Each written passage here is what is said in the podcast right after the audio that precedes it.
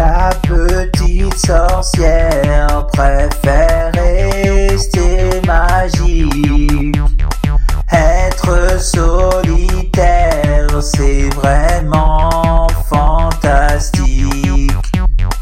La petite sorcière préfère rester magique. Être solitaire, c'est vraiment